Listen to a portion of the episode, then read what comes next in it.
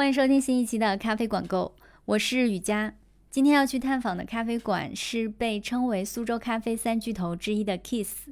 作为主理人之一的老张，每次听到这个称号都忍不住打笑。在之前很长一段时间里，我其实是对 Kiss 有误会的，以为只是一家名气大的网红店而已。后来才发现，它其实是一家披着网红店外衣的实力咖啡馆。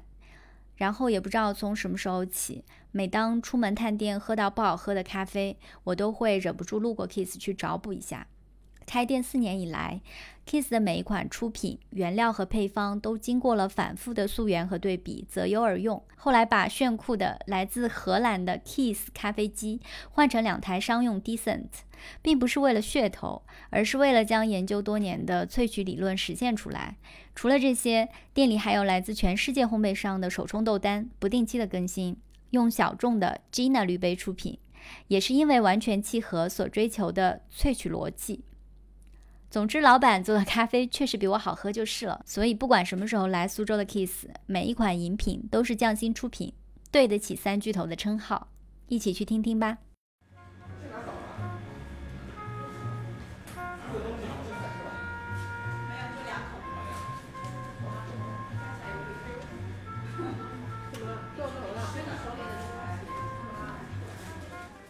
啊，大家好，我是。呃，苏州 Kiss 咖啡的主理人之一，我叫老张。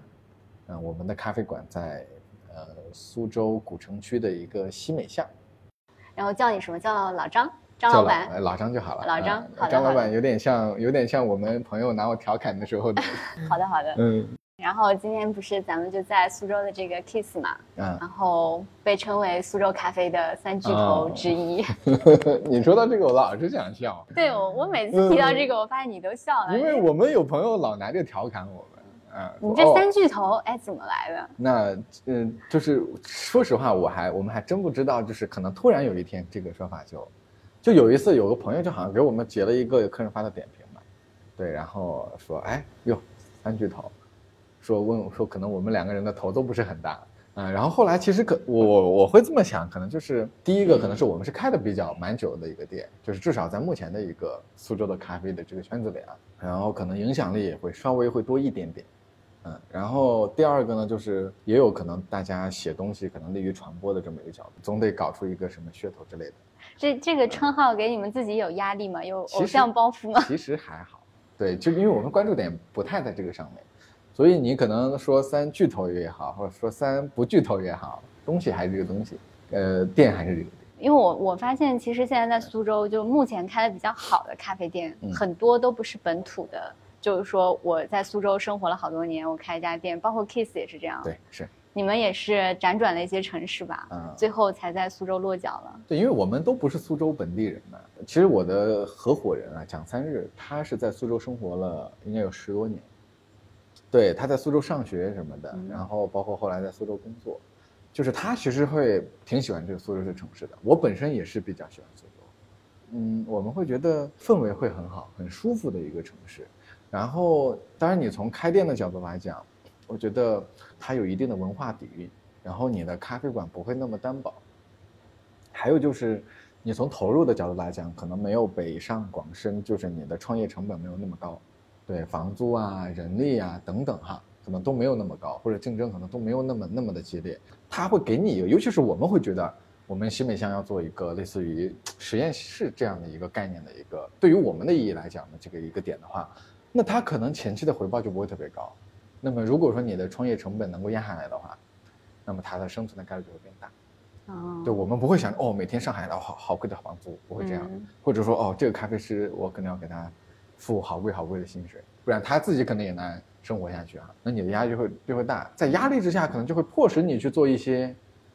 和你想法不一样的决策，或者说不利于你去不计成本的做一些测试。那么我们到今天的话，其实很多就是值得圈一圈、点一点的小地方啊，我觉得还很多就来自于这些地方，就是我你会愿意去研究一些东西。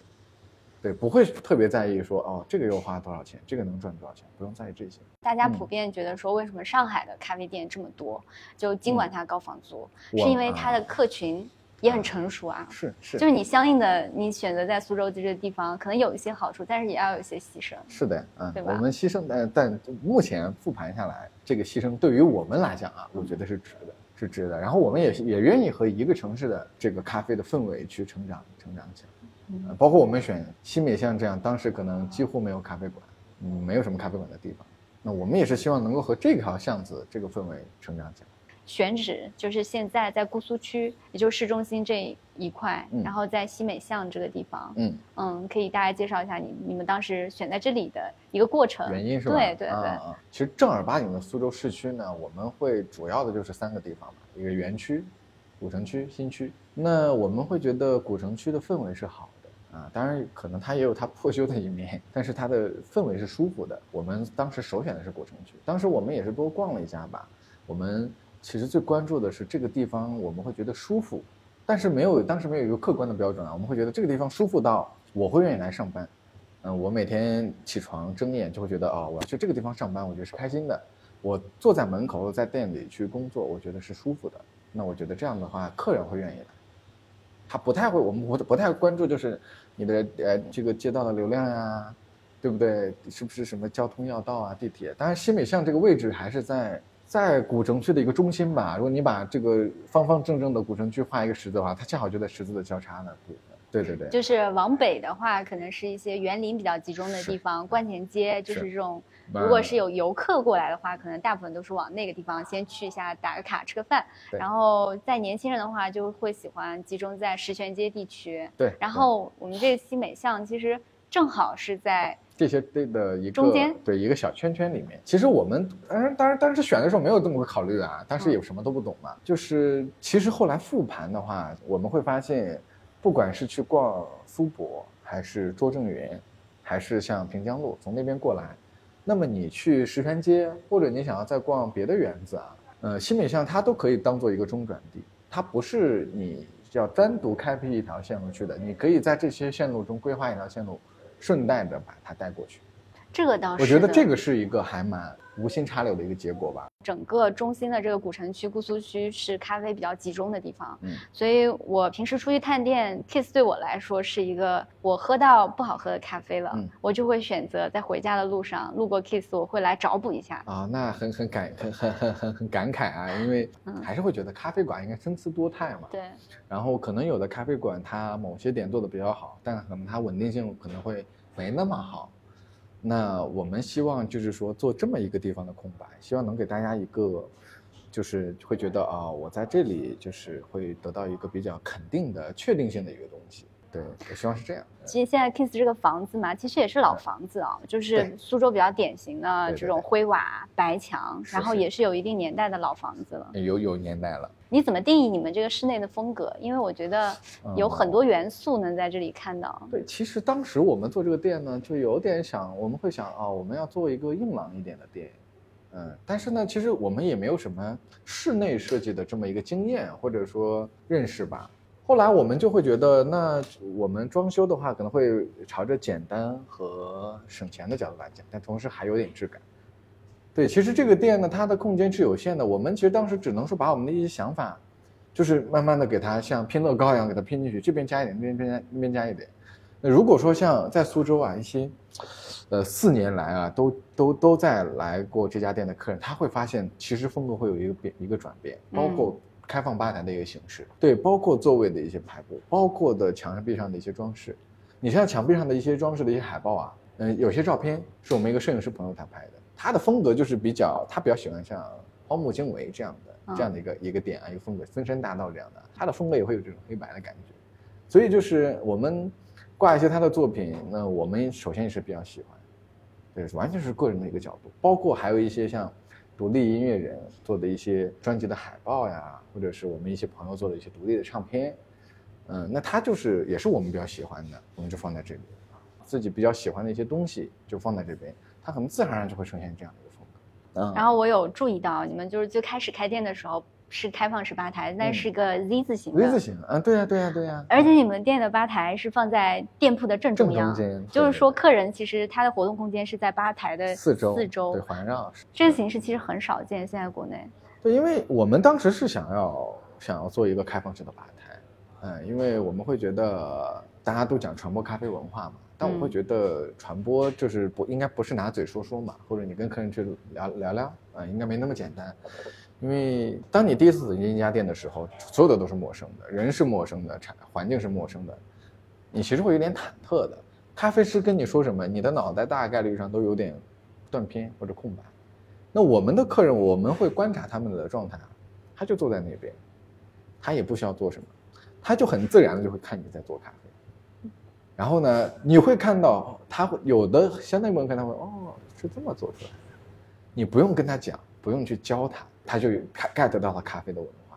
但是你们现在这个吧台不是也调整过吗？虽然还是放在中间，对，但是你们现在是整整面，一般这种咖啡店里面不是都有这种冷柜嘛，平冷柜，对对对，你们是完全就是面向顾客的，对对对。其实我觉得这点对于你们的吧台清洁，我我我这个点其实有一点奇怪啊，但是但我觉得其实作为一家咖啡店，这是一个很重要的点。然后包括是国内咖啡店很多，他们自己是没有意识到的，就是你吧台清洁的问题。对我自己来说，我去探店第一件事情，我可能就是看他的吧台，如果他的吧台乱七八糟的。我可能就会首先这个就减一分，对，就不太想说在这边坐下来了。对。然后像你们这整个吧台，它是完全面向客人的，完全暴露出来的。对。所以说这方面我们还其实花了一些心思的，包括清洁呀等等啊，就是也是我们希望比较注意的一些点。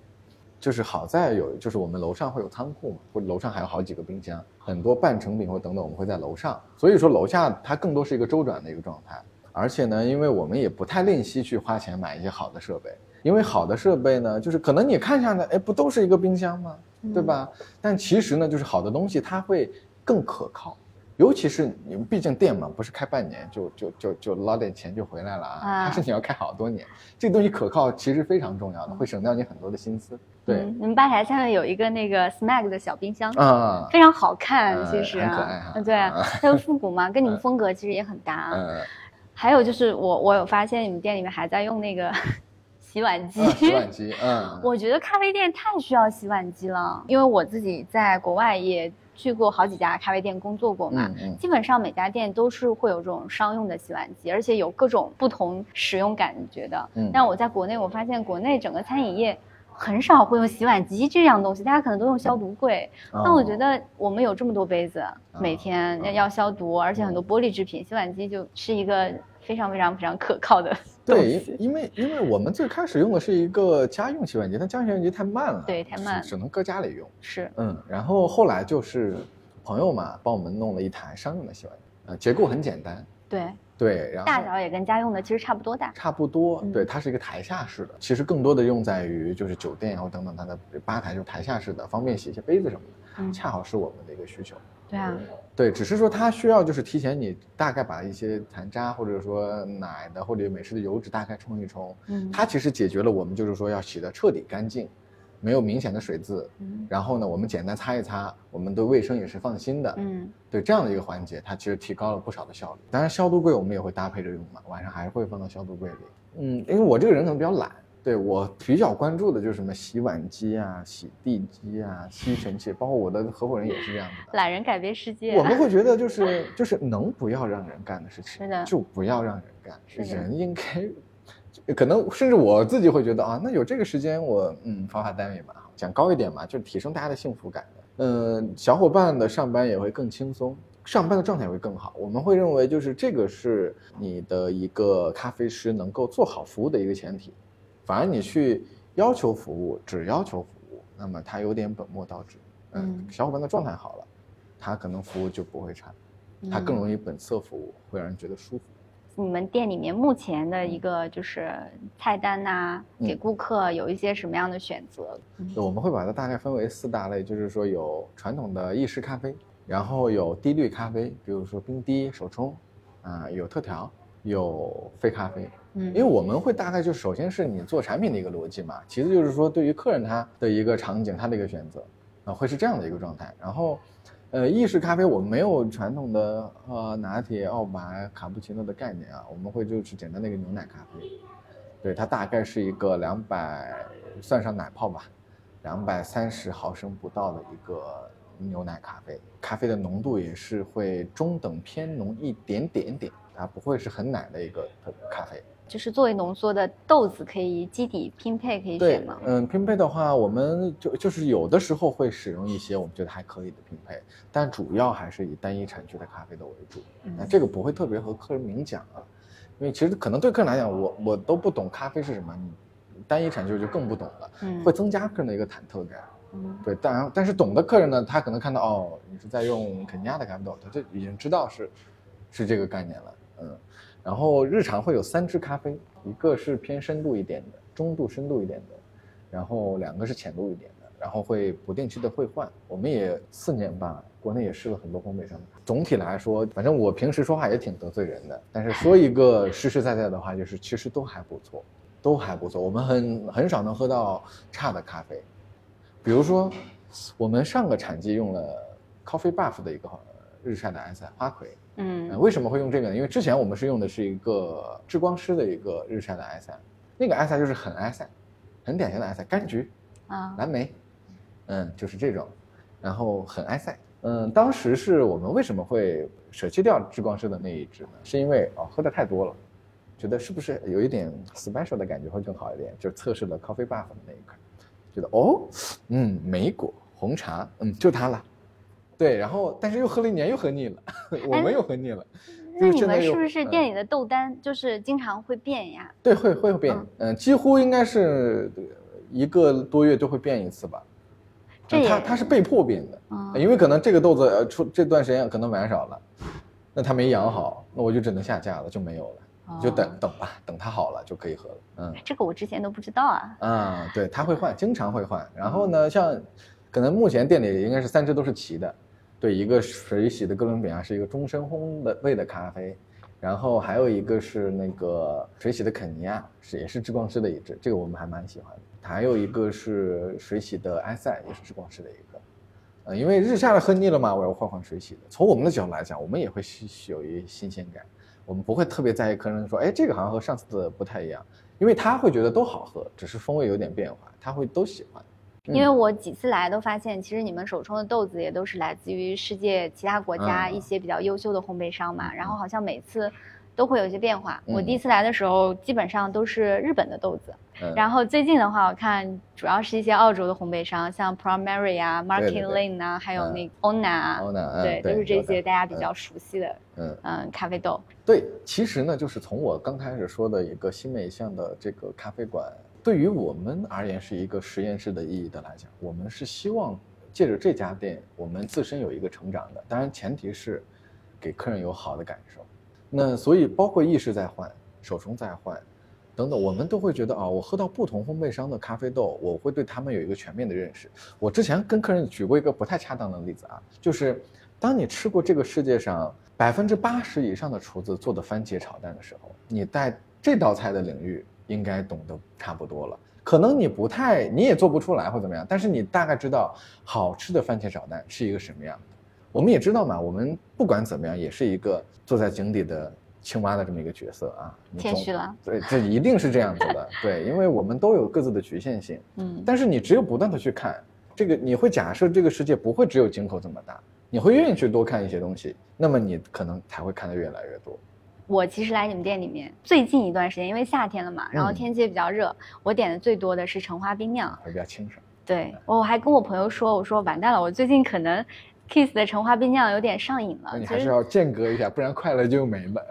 好的，我我自己是这样的，因为我去年开始吧，我也刚回国之后，特调这个形式在国内比较流行嘛，然后其实我。我习惯了那种传统的白人做的奶咖，我对客调这种形式一开始不是特特别能接受，抗拒啊，有点抗拒，包括一开始对 dirty 都有点抗拒。是是心里面是有点偏见吗？还是说就觉得这个东西会好喝吗？我有点偏见，我觉得你做咖啡就应该好好做咖啡。做嘛。对对对，尤其是特调，还有一个就是很多咖啡节大家都不是都做特调嘛，然后我会觉得啊，这不就是为了吸引眼球，大家去打卡的东西吗？但是我我最近啊，我开始发现原来 dirty。其实想要做的好喝有很多门道，是的，我也开始没有那么简单，没有那么简单，对的。然后今年夏天天气现在大热了之后，完全我不想喝奶咖了，嗯然后我就会发现特调想要做的好喝，嗯，太难了。是的，做特调上面嗯花费的这个心思功夫，像 Kiss 的橙花冰酿，嗯嗯现在基本上也是给我这种感觉。嗯嗯，然后我看这款橙花冰酿好像开店的时候就在出，对也是不停的在升级啊。对对，有的，嗯，因为特调的话呢，我们是什么概念？其实最开始我知道特调是泰国的咖啡馆，还有尤其是清迈，嗯因嗯为他们呢，第一也确实你想嘛，热，热的话，嗯，奶咖也能喝，但是还是会觉得有点腻。黑咖啡嘛，总会觉得有点喝时间多了嘛，还会有点单调。他们当当地的食材很丰富，所以我会觉得他们做的特调就是很有当地的特色。然后后来，然后再就是国内的就是 OPS 了。然后我们做特调的话，也是抱着一种嗯想要丰富一下这个咖啡体验的一个态度。因为首先我会认为哦，这个东西是不错的。嗯，我们也会觉得，就是你在咖啡馆的体验也是需要有一个这个参差多态的这么一个状态。所以我们当时橙花冰酿这款咖啡呢，对，因为茶的选择，包括咖啡的的萃取，包括这个果酱的搭配啊等等，还还是迭代了一段时间的，然后慢慢变成这么一个稳定的效果。你要选什么样地方的茶哦，你得去大概得研究研究，包括后来我们用的这个这个、呃、茶商呢，就是他们有自己的茶园，哎呦，应该是道光的时候就开始做茶了吧。然后他们的花呢，也是因为呃茉莉花广西还是算是广西的一个特产，包括这个我不知道现在还叫不叫熏啊？应该当时把茉莉花和茶结合在一起，这个工艺叫做熏。嗯，熏制工艺他们也是比较老老老派的一个工艺了。北京人也很喜欢喝茉莉花茶，所以就是后来我们就觉得哦试了这么多，哎觉得这家不错，包括也会考虑一个成本的关系，就是它会有品级更高的，只是更高的茶叶呢，它会更考虑的是你冲泡的时候的茶的形态，然后汤色以及茶的完整度。就像过去的穷人嘛，都喝茶茶叶末，有钱的人可能会喝呃形状完好的，因为他们会把这个东西当做赏心悦目的一个环节。对，后来我发现哦，它在味道方面可能没有没有明显的差别，尤其是你冷泡的情况下。对，尤其甚至说有的茶叶的形态，相对于更另一种形态可能会更容易浸泡出来味道。啊，所以我们后来就选了一个这个等级叫白雪香。茉莉花茶对，茉莉花白雪香的这么一个品级啊，呃，就定下它，包括但是又又去看啊、我们浸泡的比例啊，呃，洗茶的步骤啊，呃，包括搭配的咖啡啊，要搭配什么样的咖啡，嗯、然后咖啡的滴率啊，包括这个还挺麻烦的一个研磨、啊。你是搭配的冰冰滴滴的咖啡对对对选的风味豆子的那个调性呃是会比较偏果香，有的时候是埃塞，有的时候是日晒，有的时候是水洗，有的时候是肯尼亚。啊，就是它们也会呈现不一样的质地，很有意思啊。就是日晒呢，大家会觉得哦更浓郁、饱满，质地更扎实；水洗的埃塞会觉得更轻盈，然后用了肯尼亚的话，大家又会觉得更 juicy。就是同一个特调，你其实稍微调整一下，会给大家不一样的质感。那你们橙花的这一部分，橙花的这部分，呢，就是是一个我们做的一个香橙酱，对，也是从呃去挑选橙子，挑选相应的柠檬和葡萄柚，会把它做一个完整的一个柑橘的一个风味的一个图谱，包括它的品品类，包括我们就是一个怎么样去把它的风味留住，嗯，然后再和这个茉莉花茶的这么一个甜感、香气等的一个搭配，然后和咖啡的一个搭配，甚至要再考虑考虑，比如说我们加两块冰块，它的化水程度的一个一个质感。是不是当时溯源那个橙子品种也是找了好？有点难，有点难，哎真的。这现在想想嘛，其实，在研发过程中，呃，幸运占的比例还是蛮大的。就是你需要有它的逻辑，就有你把这个味道去画出来，然后去做一个呃思维上的一个搭配，包括实际的味道的一个搭配，包括你怎么样把风味留住。包括我们去尝试这些你说的这个，我去选一个橙子的品种，比如我们用了这个新奇士的，嗯，呃，这个标号应该是一个三幺零七，啊，应该是啊，可能编号是它的品种吗？对它它不同的橙子会有不同的编号，它们的这个产量首先是比较稳，然后橙子也是皮薄、香气足、汁水多、橙香很饱满。对于一个橙子，对于一个柠檬，像你的咖啡豆一样，只要这个东西是 OK 的，只要搭配起来是和谐的，那么我觉得它应该就是好喝的。哦，对了，你们店里面我有发现，就是有一款饮品是在其他店里都没有看到的，叫塔西提。嗯，是哎牛奶咖啡。哦，嗯塔西提牛奶咖啡，嗯对，这是是个什么东西？我觉得嗯就没没见过。塔西提嘛，就是法属法国的一个小岛嘛，盛产两个很贵的东西，一个是黑珍珠，一个是香草荚。呃马达加斯港加台港台嘛叫大溪地，啊，大溪地对对对，咱香嗯草荚那马达加斯加也有。，对，我们刚开始用的是马达加斯加，测试的时候用的，后来呢，我们又测的塔希提，因为我们测原材料也是抱着这种学习的心态嘛，要么就就测一下，得出一些结论，有一个理由用哪个不用哪个，就包括我刚说的茉莉花茶也是的，是不是贵的就好呢？是不是特别便宜的也好呢？那么会发现它有一个中间值是一个甜蜜点，那么我们也觉得啊，嗯，这么贵是不是噱头？是不是智商是之类的啊？后来一是哦，还真不是，它从它的形态、肥硕程度，包括风味都会有明显的区别。马达加斯加可能奶油感更强一点，对，但是塔希提的话，它会多一些果香、茴香和香料的味道，对，香气会更丰富一点。其实你初喝这个咖啡，你会觉得就是嗯、香甜会多一些，但是呢，你喝喝的时间多了，然后你会能够更心平气和的去感受它一些细腻的味道，你会发现这个东西的那个塔西提那种茴香的那种香料的味道还是有一些的。我们也不希望它太像咖啡的味道，所以嗯，就做了这个和牛奶呀、还有糖一起煮，呃，煮成一个类似于奶酱的一个状态。啊、我因为之前有一段时间也喜欢过 烘焙嘛，嗯然后那个时候就是也会用到香草荚，嗯，但是当时都是马达加斯加的香草荚会比较多一些。对对对，嗯，然后我我我不知道现在是不是他们烘焙圈里面也在呃玩这个不同的，还是还是就是呃用得起的会用塔西提，马达加斯加毕竟便宜一点，哦便宜不少。但但是虽然它便宜，它嗯其实香草荚原料本身就是一个比较属于价格比较呃高的原料，是是高，能用香草荚就是已然很高了，对对对对多的是用香草精，对，甚至是香草香精。是的，是的，嗯嗯最开始知道 Kiss，嗯，我记得当时你们是在大众点评上排名到第一位了吧？就是在姑苏区这一块的咖啡馆。当时我一个感觉就是再看一下你们这个风格，看一下嗯大家拍的照片，嗯有点像网红店。嗯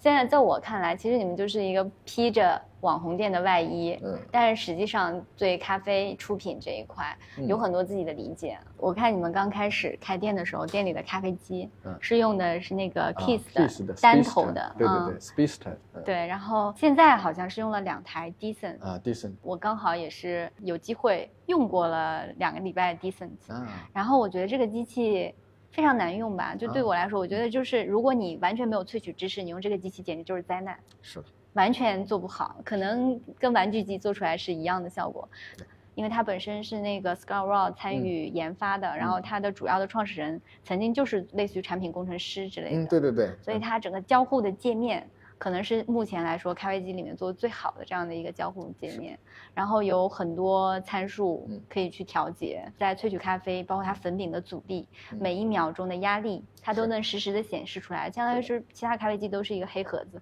但是它能让你完全可视化。那我觉得这个机器能驾驭得了，就是需要非常非常非常扎实的，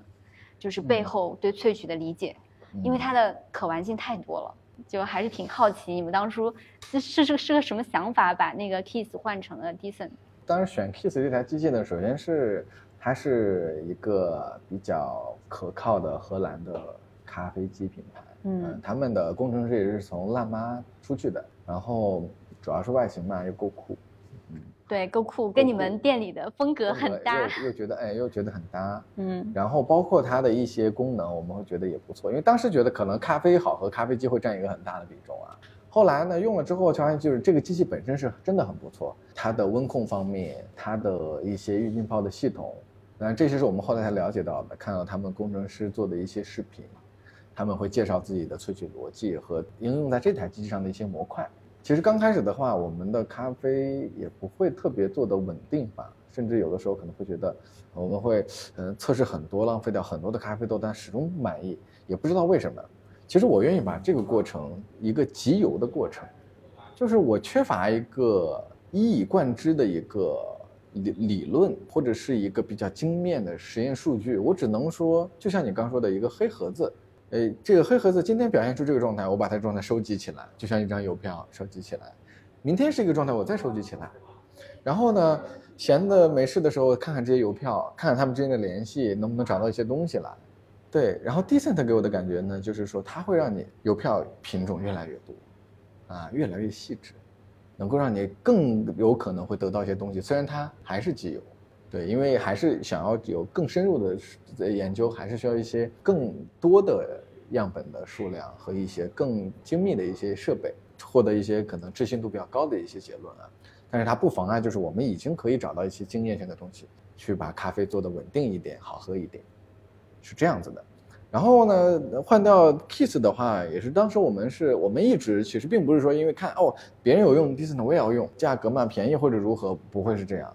而是说，可能更多的是我们在没有开店的时候就已经开始研究这款机器，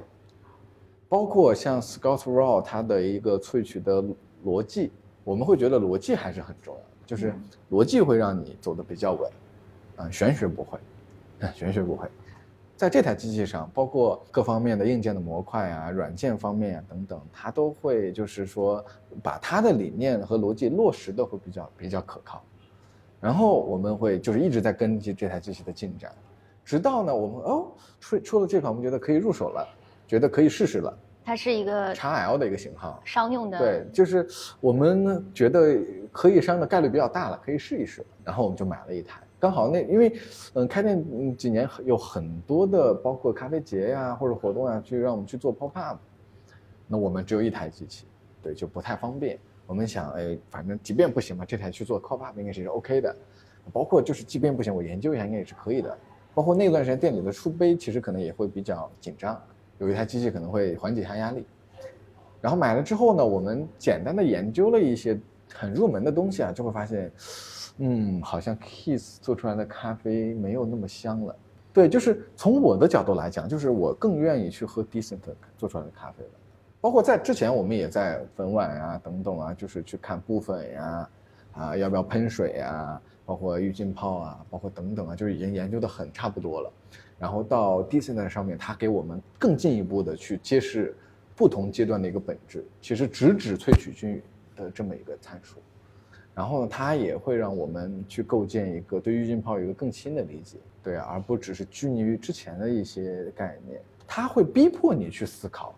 因为你就面临到，那我要调整什么样的参数？是，对我该怎么调？你要么就你就用现成的 recipe，用现成的曲线去做，那肯定不是我们买这台机器的一个初衷。从我们拿到这台机器到，也就大概一九年的年底十二月份，圣诞节前，到我觉得可以研究一些东西出来了哦，可能花了一年。很，其实挺感激这一年来还支持我们的客人，因为那段在其中的一段时间，咖啡会显得，当然了，不会难喝。但会显得不太稳定，就有的时候它的香气可能不是那么好，有的时候它可能甜感不是那么好，而那个时候我们是不知道该怎么办，对，只能是再研究或者说下架。平时也会测试来自不同烘焙商的豆子嘛？是。这个 Decent 是不是给你们带来很多可玩性？是，嗯，我们从它身上面收获了太多的东西，包括比如说我为什么要用真实部粉剂，为什么要用放滤纸，或者不放滤之前为什么要喷点水，或者为什么又不喷了，或者是为什么要。用自动填压器，或者说为什么要养咖啡豆，或者为什么要在这个时候可以出，这是因为 Decent 告诉我的这个答案。比如说现在大家在推广独立咖啡店的时候，都很推崇自烘焙这个概念嘛。嗯但是你们店的豆子都是来源于其他的烘焙商。就我看了你们家，其实我是会觉得，好像国内的市场是不是过度放大了自烘焙这个营销概念？自烘焙的话，其实可能每一个人选择他的工作方式和环境，他可能会有他自己的限制。呃，如果说是我是一个很成熟的烘焙师，啊，我有多年的烘焙经验，这个时候我自己要开一家咖啡馆，可能我会首选自烘焙，因为这就是我能力的一个延伸嘛，我的边际效益是高的。对。那可能对于我们来讲，我们对烘焙的理解呢，就是你有一些理论，有一些接触，有一些了解，但是呢，你没有经验，没有这一次一次。呃，烘焙一锅一锅的这种感觉的累积，包括呢，对于呃整个烘焙从最开始的直火到现在的 lowering，那，包括各种传感器、各种曲线的点，嗯，你对这个东西，包括新的处理法，或者说新的生豆的一个品质，那这些东西它是一个系统能力，它不是说我可能买一个锅，我炒一炒熟了就可以卖，至少这个不是我们愿意做的事。从我们自己的角度来讲啊。呃，我举一个可能不是特别恰当的例子，就是如果说我可能想要炒一盘回锅肉，那我大概率不会去自己从养一头猪开始，对不对？嗯，那我可能会买现成的猪肉，对吧？或者说，我可能去找一家炒回锅肉比较好吃的川菜馆，可能会更好一点。我觉得其实你们这种敢于冒险啊，嗯。然后比较愿意去尝试新东西，不光是就是你做意式的机器嘛，你们店里面比如说在做手冲，嗯。其实大多数店都是会选择用 V 六零啊这样简单的哦。V 型滤杯，嗯。但是你们店里在用一款啊 Gina。，Gina，嗯，对嗯，其实这个滤杯相对来说是比较小众的，哪怕是在咖啡发烧友爱好者圈子里面，嗯。都不是太常见的。从我们的角度来讲啊，就是可能咱们两个啊，站在我们两个不同的角度来讲，一个觉得冒险，一个觉得不是冒险，因为这个东西可能在你的角度来讲，或者在大家的角度来讲是一个新的东西，而在我们的角度来讲，它是一个旧的东西。像 Decent，它的逻辑是我们已经研究了四五年、五六年、六七年的一个逻辑，嗯，它只是这个逻辑的一个实际体现，所以它对我们来讲，它不是一个哦没见过这个机器啊，有点像咖啡机中的特斯拉，它不是的，而是它在我们来讲，它已经就这么成长了六七年，我们拿到是这么一个东西，包括基纳也是，我们用 V 六零也可以做出同样状态的咖啡，啊，只是是如果这么多人都来点手冲，或者店里很忙，只有我一个人的情况下，或者两个人的情况下，那么可能会有点波动，它的波动会比较大。那我们用基纳的话，只是说哦，这个东西可以实现我的那个想法，可以延续我的逻辑，它就是这么一个角色。那你们用 Gina 主要是想实现哪些想因为法和逻辑我们会认为，就是说，在咖啡粉预浸泡的阶段啊，或者我们把它叫闷蒸的阶段吧，我会先习惯用预浸泡这个词。呃，因为萃取的，我们的萃取理解就是是一个是要尽可能的均匀嘛，均匀的前提是有效萃取。那我会认为，比如说你在预浸泡的时候，你有滴太多的水下来哦，那至少这部分水水的有效萃取的程度是不够高的。那么想想一下，把它极端化一点，你这个时候可能你就直接就冲下来了，可能你这么多水的有效萃取量就会很低。对，但你完全浸泡像杯测那样，可能你的有效萃取率就会高。对，当然了，杯测可能还和别的东西有关系啊，因为你嗯浸泡的话，它会有一个萃取上限，但是你可以改变一些参数，把你的上限去拔高，包括研磨呀、水的比例呀等等都可以调整。那么我们会觉得哦，那我就我我预浸泡的目的就是让它充分的吸水排气，我完全可以让它不要把水滴下来，是不是可以增加它的有效萃取概念？所以我们就聪明杯，或者说还有韩国的一款滤杯，它是可以转的。我觉得聪明杯太不适合你们店的气质了。对，然后呢，聪明杯的话，我们会发现哦，聪明杯有个有一个问题啊，就是说，我们把咖啡粉放上去之后啊，比如说我接纳的话，我注到三倍的水就可以盖掉咖啡粉了，然后呢，再多一点点就可以完全浸泡咖啡粉了。它下面和阀的空间很小，大概我们测了一下，只有五克，而聪明杯会达到二十甚至三十克，呃，具体看聪明杯的款式啊。那么也就是意味着什么？意味着我用基纳的话，只需要五十克的水就可以浸泡了。那么用聪明杯，我可能要七八十克，这个你应该是可以理解。那我们是不太希望，就是说它有太多的水，这样的话水少就意味着我后面可以调整的空间就越大。对，所以我觉得这个设备是可以在排气阶段可以完美达到我我的逻辑的一个点。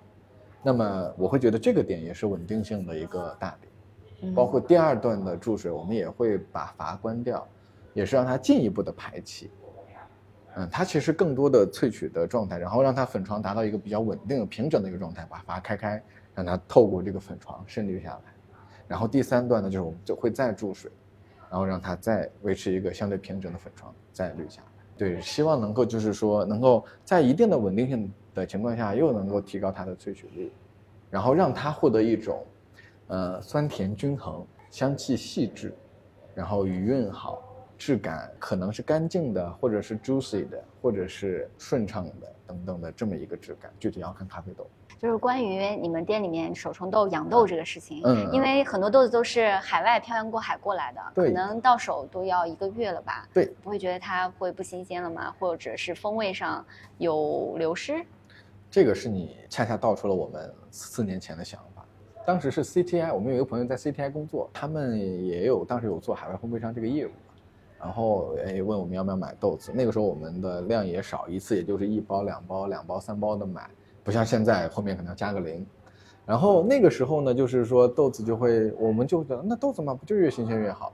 包括我一直也接受的感觉，豆子嘛就要越越新鲜越好，最好是刚烘出来，多好，是不是？嗯，嗯，会觉得食材嘛就是要新鲜啊。哎是，对，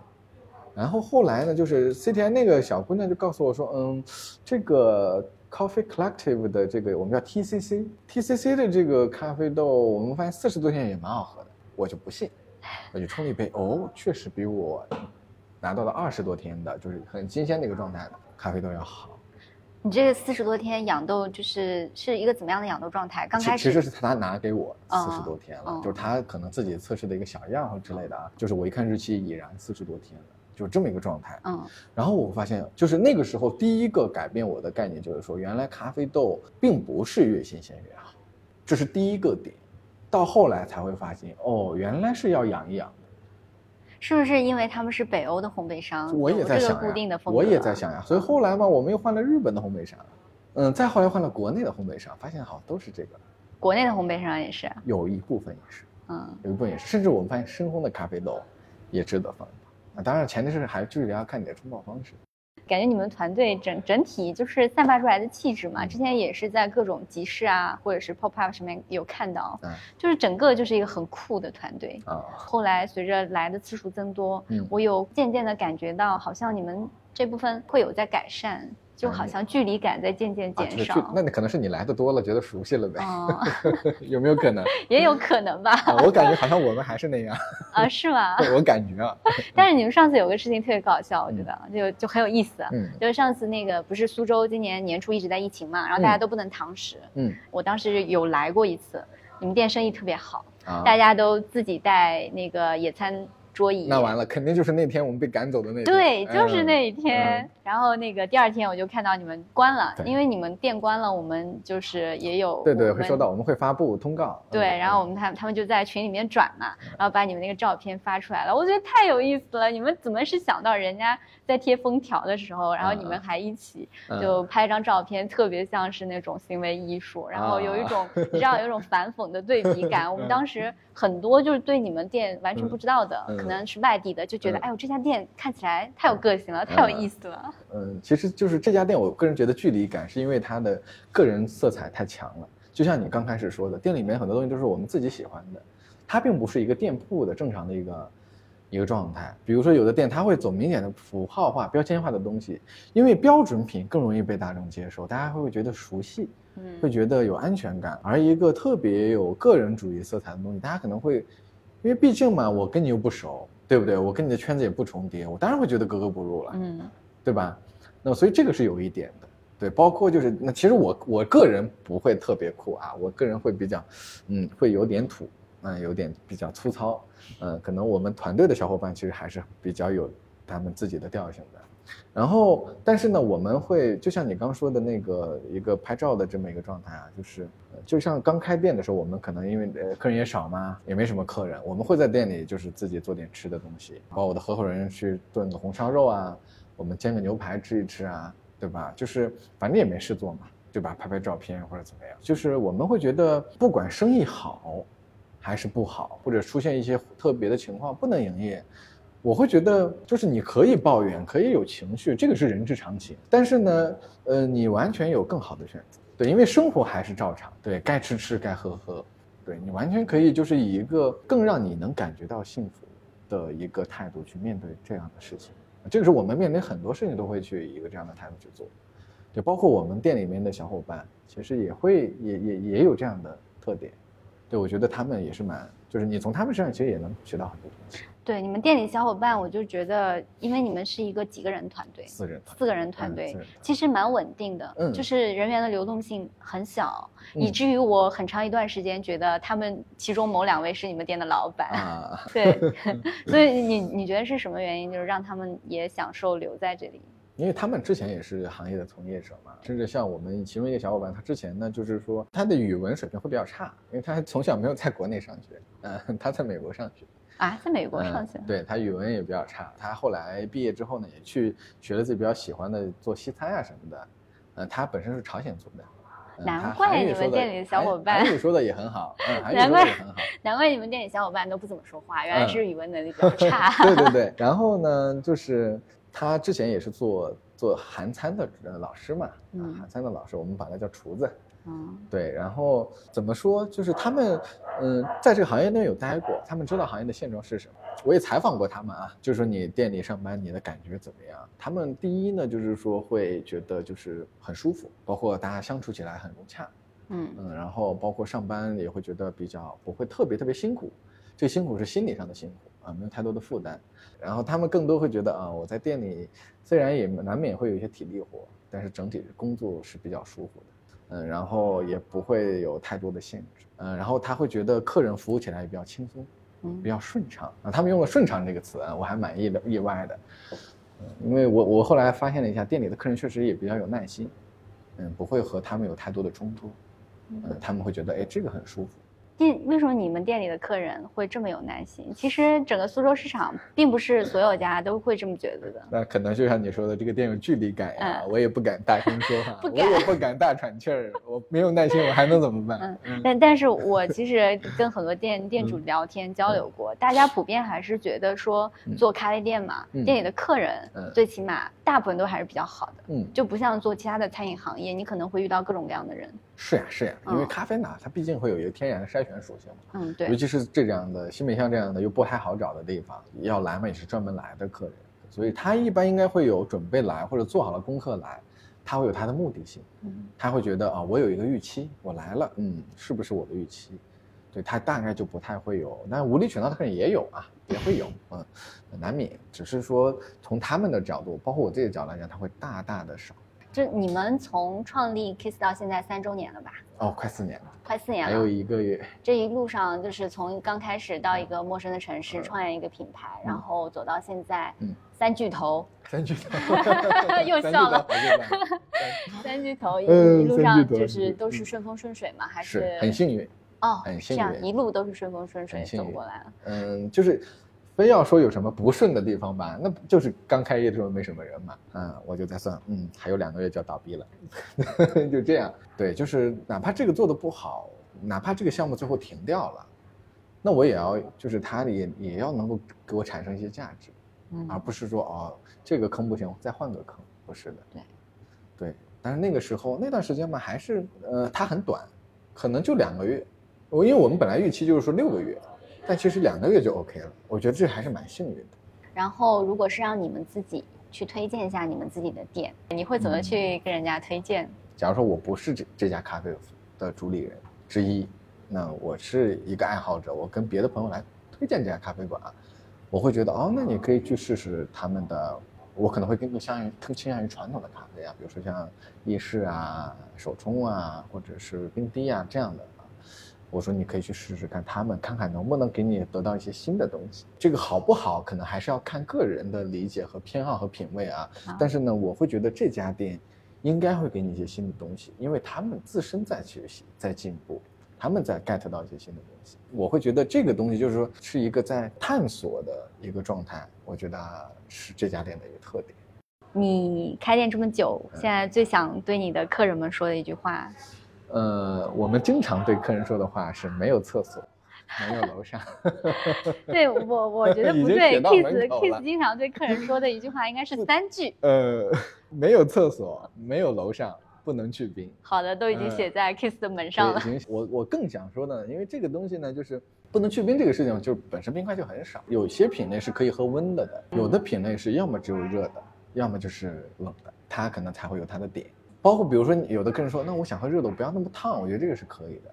对，或者有的客人说我要烫一点，我觉得也是可以的。但是呢，我们出的热的咖啡一般不太会超过六十。当然了，这个是我们会觉得超过六十五度以上的这个高温液体啊，它其实对你的身体是不好。从世卫的角度来讲，它是一个三类致癌物，这个习惯其实是不太好的，而且也不太味道也不是特别好。